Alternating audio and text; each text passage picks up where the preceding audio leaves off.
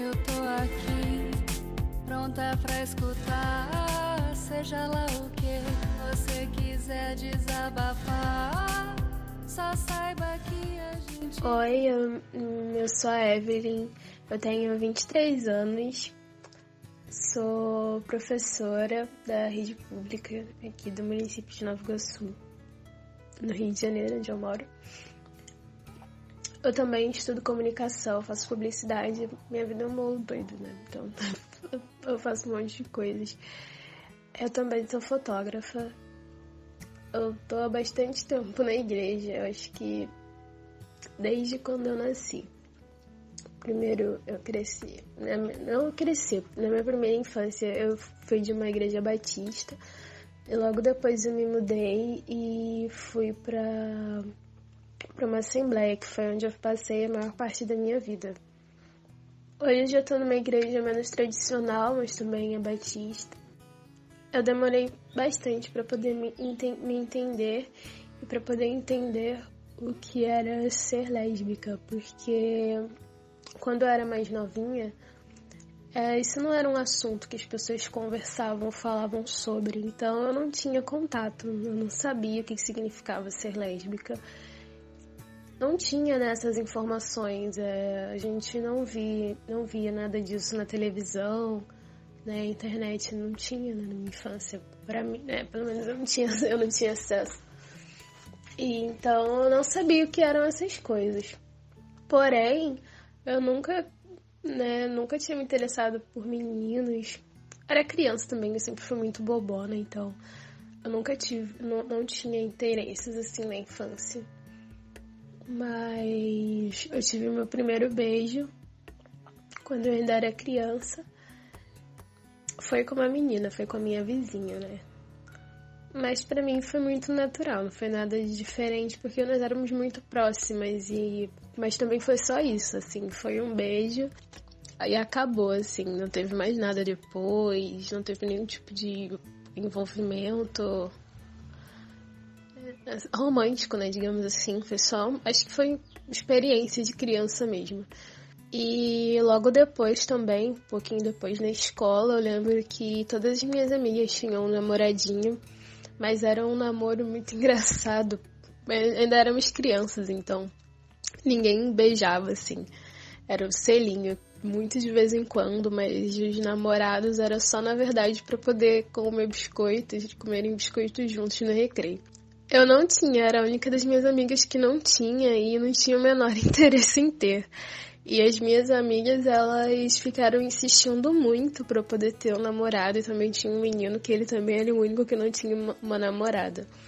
Enfim, nos arranjaram uma vez é, um encontro, um encontro que tinha todo mundo junto, porque nós tínhamos que namorar. Aí esse namoro, sei lá, deve ter durado dois dias, porque eu fugia do menino assim, igual já foge da cruz, sabe? E aí chegou um dia que todas as meninas né, davam um selinho nos seus namorados. E eu obviamente não quis e arrumei um jeito de fugir disso. E deixei o menino muito constrangido, porque eu literalmente fugi. Hoje, hoje, são as coisas que eu percebo na, na minha infância, né? De diferente, assim. Eu nunca tive interesses, nunca liguei. E as minhas amigas sim, né? Então eu não acompanhava muito as meninas nesse, nesse aspecto. Para mim, realmente, apesar de, de estar sempre na igreja, na, na época, pelo que eu me lembro, isso também, isso também não era um assunto que se tratava na igreja. Por exemplo, hoje em dia eu vou à igreja e eu posso escutar um pastor ou alguém falando sobre sexualidade, né? Falando ah, que o homossexual é, precisa mudar, precisa ser salvo, ou vai pro inferno. Mas na época simplesmente, simplesmente não era uma pauta da, da igreja nos cultos e nas coisas, porque eu realmente não me lembro e em nenhum momento de ouvir falar sobre isso.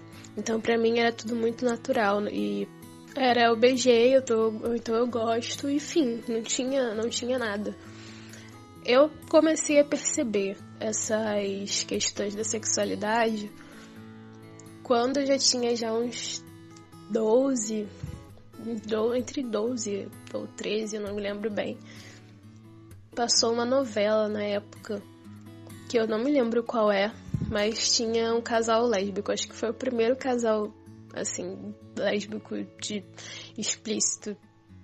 E esse explícito entre aspas, numa novela. Porque nessa novela, era uma novela da Globo até. Nessa novela era um casal, era um casal de meninas jovens. E assim, não tinha nada, não tinha beijo, não tinha nada. Elas era só uma troca de olhares. Mas mesmo assim eu nunca tinha nem percebido assim nada de diferente, ou então que elas eram um casal. Eu não assistia muitas novelas também, mas eu lembro que nesse dia estávamos eu, minha mãe e minha tia na sala, tava todo mundo assistindo novela. E aí apareceu uma cena dessas meninas e foi essa questão que eu lembro até hoje, que foi essa questão de troca de olhares. E eu lembro que minha mãe fez um comentário com a minha tia, falando, nossa, isso é uma pouca vergonha, agora eles vão ficar passando isso na novela. Isso é um absurdo, não sei o quê. Falamos algumas coisas que eu não me lembro, mas assim, coisas negativas. E foi aí que eu comecei a perceber que essas meninas na novela eram um casal. E também foi aí que eu comecei a notar que aquilo era errado, né? Mas mesmo assim eu não sabia o que elas eram, né? Eu não sabia o nome. Mas eu já comecei a perceber que aquelas meninas eram diferentes e então que eu também era diferente, porque eu tinha beijado uma menina. Foi assim que eu comecei a perceber essa questão da sexualidade, então a de fato me sentir é, diferente. E foi quando eu comecei a perceber que isso não era natural para as, para as pessoas, né? Tipo, não para mim, mas eu comecei a perceber que as pessoas não lidavam bem com aquilo a partir desse momento. Por isso até que eu hoje em dia eu acho muito interessante essa representação, essa representatividade na, nas, nas, nas, novelas, em, sabe, né? enfim, nos meios de comunicação, porque, por exemplo, eu não saberia, né, se não fosse essa novela, do que se tratava crescer sendo, sendo lésbica dentro de uma igreja, sinceramente, para mim foi muito tranquilo. Porque enquanto eu crescia, isso não era um problema, porque, como eu falei, eu demorei muito a ter a ter é, interesses né, afetivos, românticos. Eu era muito criançona. Então, até os 15 anos, eu ainda estava ainda nem aí pra nada, assim. Eu era muito criançona. Eu só me, eu, eu me, só me sentia diferente nesse aspecto de, das meninas, assim, das meninas, elas já estavam interessadas em namoro, em meninos, em terem namoradinhos, essas coisas, eu não estava. E essa era a única coisa que eu sentia de diferente. E as pessoas, elas não me recriminavam em nada, porque não era perceptível, né? Nada assim, porque eu não falava sobre isso.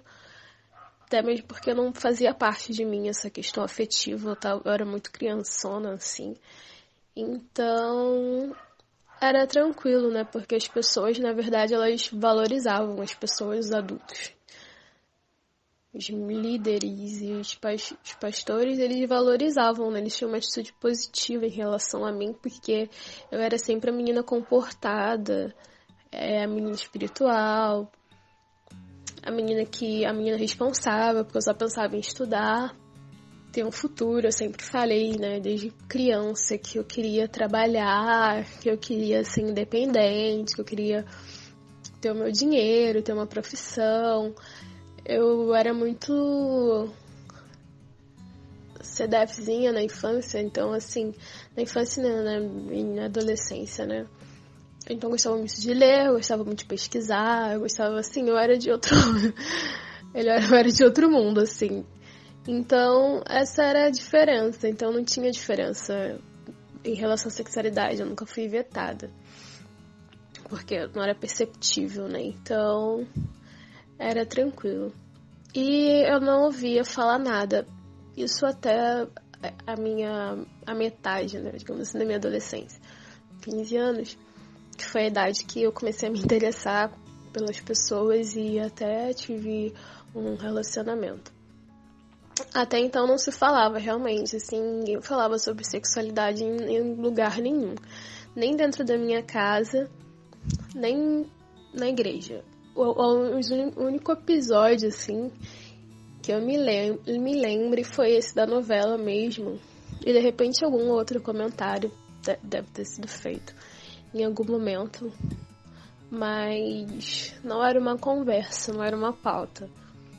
Até então foi tranquilo. Quando, aí sim, quando eu cheguei aos 15 anos, eu comecei a ter esse interesse e tudo mais. Mesmo assim, era uma coisa muito muito infantil. É, eu, eu olho hoje para mim, aos 15 anos, eu vejo que era uma coisa muito infantil, assim, eu era muito bobona, né?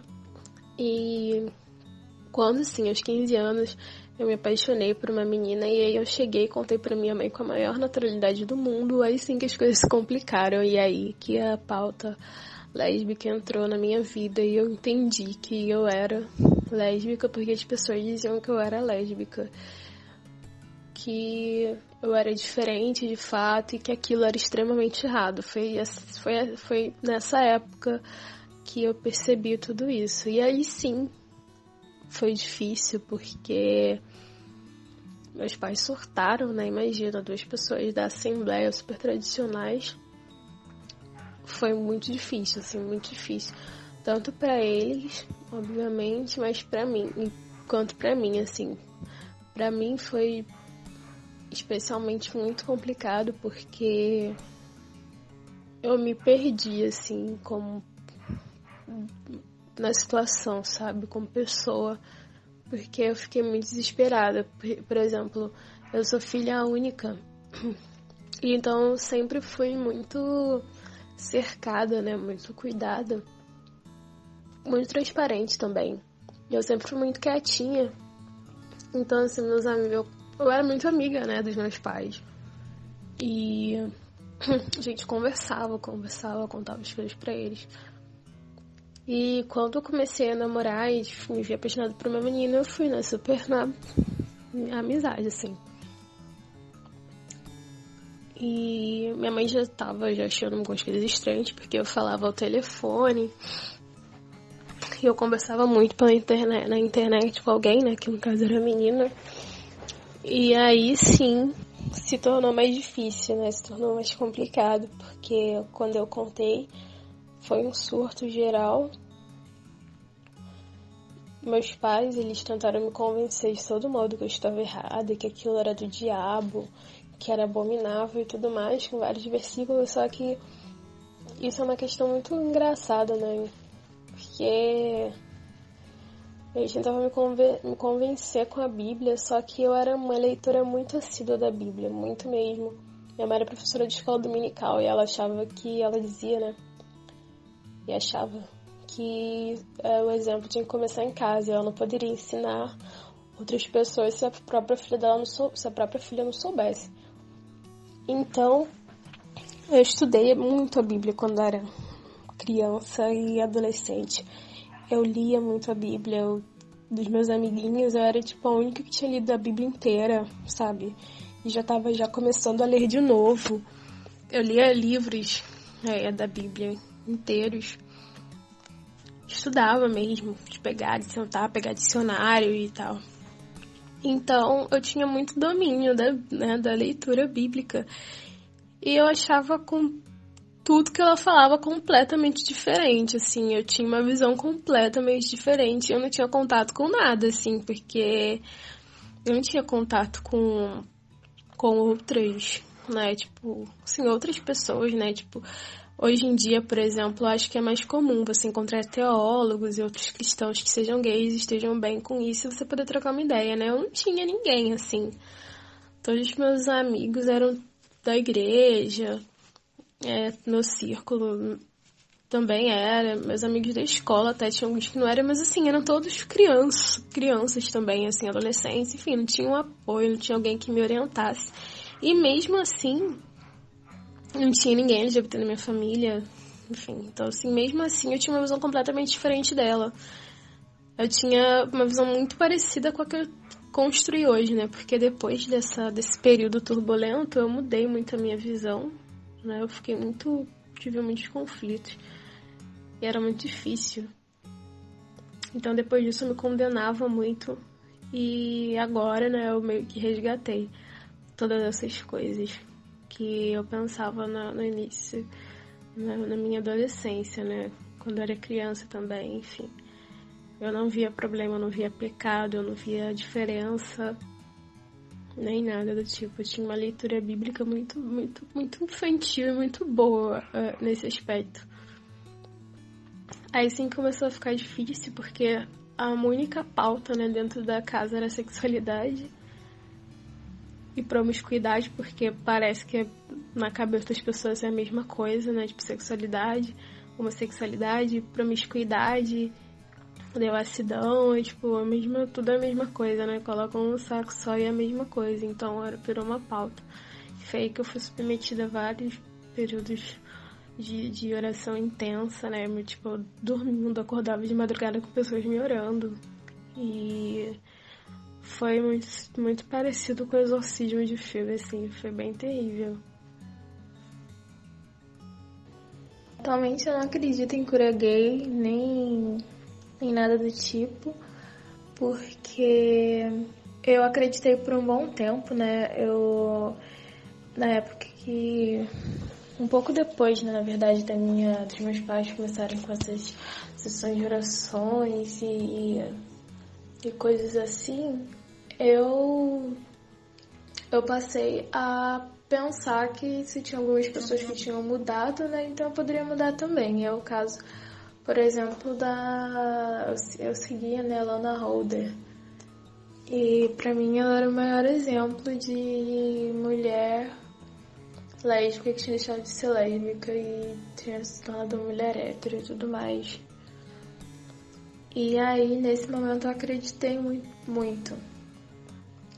Mas eu achava muito. Eu achava que assim, você tinha que chegar num nível de, de santidade, de espiritualidade, intimidade com Deus assim surreal para você conseguir isso. Depois que eu passei a, a fazer inúmeros esforços, assim, todos os esforços possíveis e impossíveis que eu poderia fazer e comecei a perceber que nada adiantava, eu comecei a, observar alguns é, amigos, né, conhecidos e tal, que eu tinha e que eram também LGBTs e não conseguiam mudar isso, então eu fui começando a desacreditar.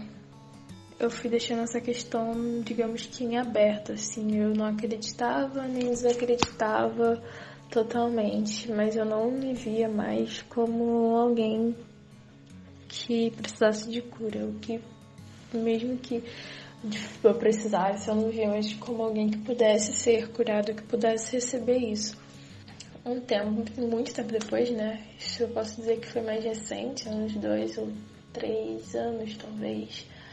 Não me lembro bem. É, eu fui a uma, a uma reunião né, numa igreja orgânica, que eu amo muito, inclusive, redação. E aí um dos temas era sobre sexualidade, né? Um dos temas daquela manhã. Tinha uma, tinha uma irmã que ela estudava sobre isso, né, e tal, e ela foi a palestrante daquele dia.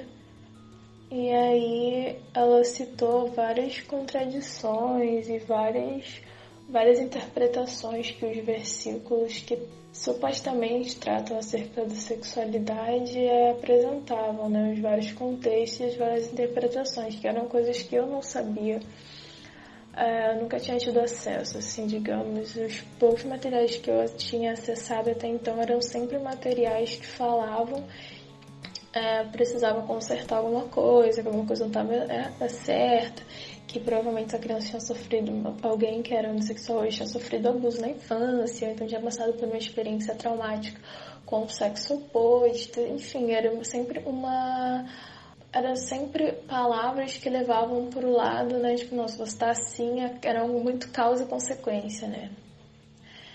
E a partir desse dia, depois dessa, dessa manhã lá que teve de estudo, eu saí entendendo que tinham mil outros contextos e mil outras interpretações, não necessariamente a sexualidade estava atrelada a uma causa. a partir disso eu entendi que se não tinha uma causa nesse aspecto, sabe? E se haviam várias interpretações acerca desse assunto, não havia um consenso, por que, que eu estava assim tão errada? Né? O que, que eu deveria tanto curar? E eu comecei a olhar para minha vida, que tinham várias coisas que eu precisava consertar em vários aspectos. E comecei a perceber que eu precisava de muita cura, assim, mil coisas. E a minha sexualidade era a única que não fazia parte dessas coisas. E foi quando eu passei a desacreditar, digamos assim, do, da cura gay. Eu já não tinha muito, né? Eu já tava num nível que eu não conseguia dizer nem que sim, nem que não. Hoje eu digo que não. Hoje eu não acredito. A relação da igreja com os LGBTIs, eu acho que já era muito difícil, né? Mas acho que atualmente é muito, ela tá, é muito polêmica, muito caótica, né? Porque é aquele jargão de que gays queriam destruir a família e era contra os valores familiares, tudo isso se materializou e se, se, se, se tornou muito forte, né? No meio evangélico. Então as pessoas elas ficam completamente desesperadas assim, né, com com a questão da sexualidade. E a gente vive num momento, eu acho que no, no momento social, né, assim, um contexto, a gente vive num contexto que as pessoas, assim, elas não ficam mais caladas, sabe? Antigamente o cara lá que tocava na, na, o ministro de louvor que tocava na, na banda da igreja, ele ficava a vida inteira caladinho, tipo. É, eu sei, não por ele somente, né? A gente sabe que o contexto e a pressão e tal. Mas ele ficava passando a vida inteira, tipo, ó, não vou viver isso, vou ficar aqui, né? Como muitos hoje ainda passam. Mas muitos hoje também é, chutaram o pau da barraca e falaram, olha gente, eu sou gay mesmo e tal.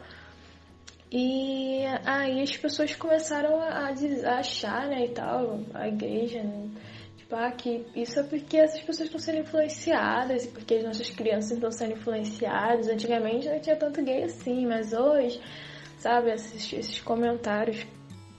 E aí eu fico muito. Eu acho tudo muito caótico, né? E continua, né? Esse, esse estigma de que você pode fazer qualquer coisa no mundo que, assim, é, tá transformado ali, Deus perdoou e tá tudo certo.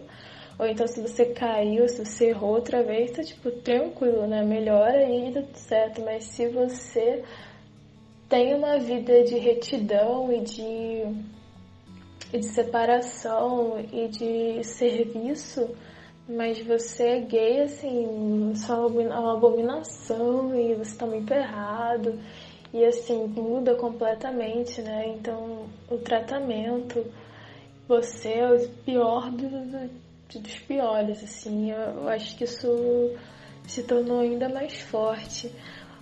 Porém, eu vejo uma parcela da igreja, né, que é o caso do Evangelics, é uma parcela da igreja muito preocupada em ser receptivo e não só receptivo, né, porque eu acho que é, muitas igrejas se tornaram receptivas, assim.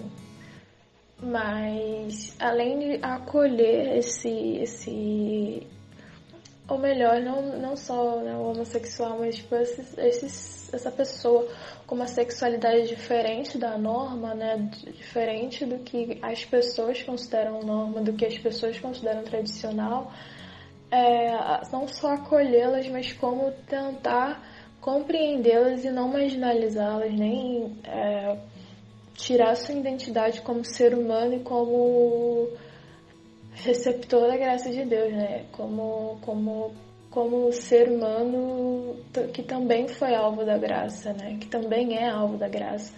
Então, acho que há um movimento, mesmo que pequeno, e eu vejo muito a passos lentos, eu, eu acho, assim, eu, eu acho que eu dizer que eu acho que as pessoas se envolvem muito mais, assim, aceitam muito mais falar da causa da mulher e e, e tal, do que sobre a sexualidade, né? Porque se você fala da mulher, você ainda é ok, tá sendo aqui progressista e tudo bem, assim, mais difícil e tal, as pessoas ainda conseguem engolir, mas quando você falar de sexualidade, se você falar se você não fala contra, acho que nem só você falar bem. Você, se você não fala contra, você já é considerado, você é completamente descaracterizado né, como cristão. Assim, as pessoas te descaracterizam.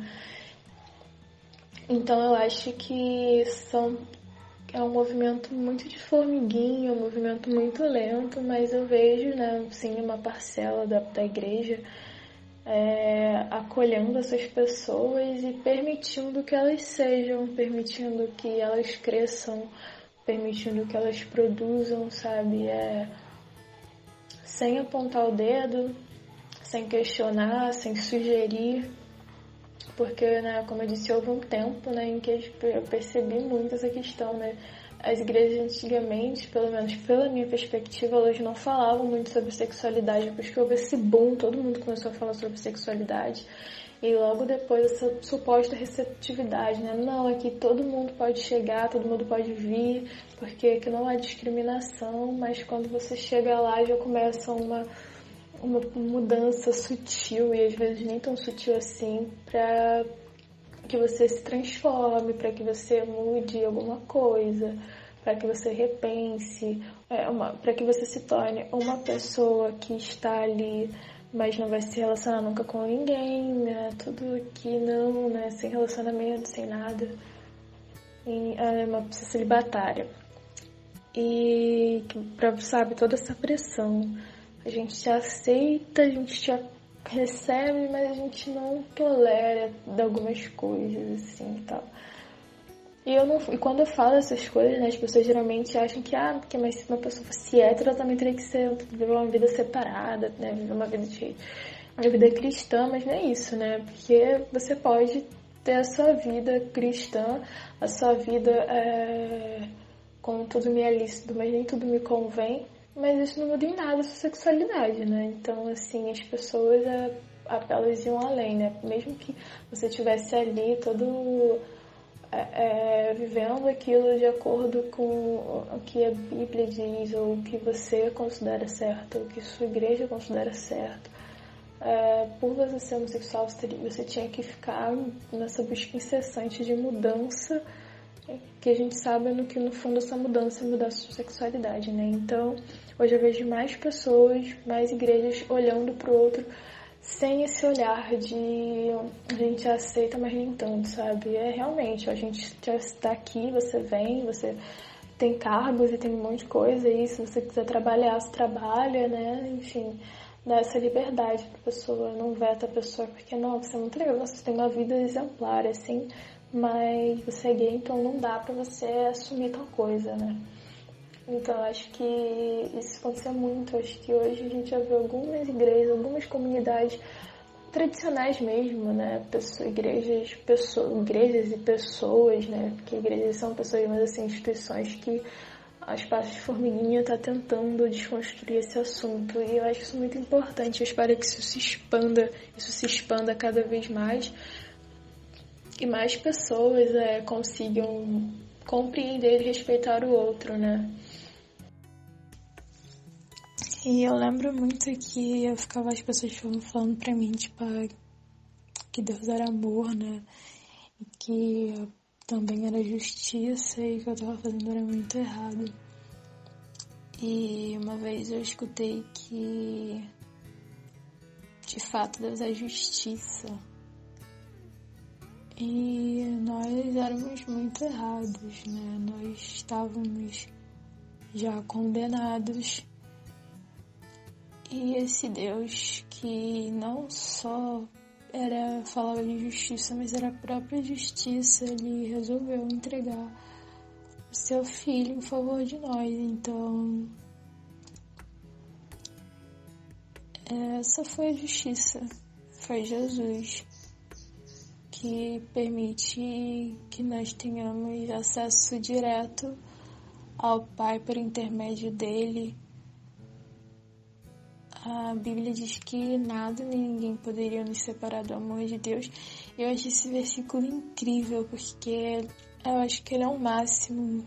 Nada nem ninguém poderia nos separar. Então, quando eu penso que nada nem ninguém poderia nos separar, eu penso que não é a opinião das pessoas ou as minhas interpretações ou a homofobia, seus enormes preconceitos e suas verdades, nem a, a, a, minha sexualidade ou qualquer outra coisa que as pessoas digam que me, impede, que me impeça, digam que me impede de acessar o trono de Deus e então não há nada que separe gente de Deus. Então, se você, se essa sua fé, se esse é, se o seu coração tá em Deus, é, não é absolutamente ninguém que possa dizer o contrário disso, ou que possa dizer que você não é digno, porque nenhum de nós somos. Nenhum de nós merecemos e mesmo assim nós temos livre acesso, nós temos a graça de Deus a nosso favor. E quando você tem a graça de Deus a seu favor, você não precisa, de, não precisa de absolutamente mais nada. Eu quero que você saiba que as coisas melhoram em algum momento. E eu sei que tá difícil, mas tem muitas pessoas espalhadas né, pelo, pelo mundo e, e talvez não tenha aí no seu vizinho, né, não tenha, sei lá, no seu bairro, mas você pode procurar a gente na internet, você pode começar a olhar ao seu redor e talvez encontrar outras pessoas também que estão achando que também não tem ninguém aí, mas que nós temos uma enorme rede de apoio e nós temos um, um ao outro também. E para você não desistir, por mais que esteja muito difícil, porque Deus não abandona a gente, Deus é, envia pessoas para estarem conosco, porque Ele diz que o fardo dele é leve.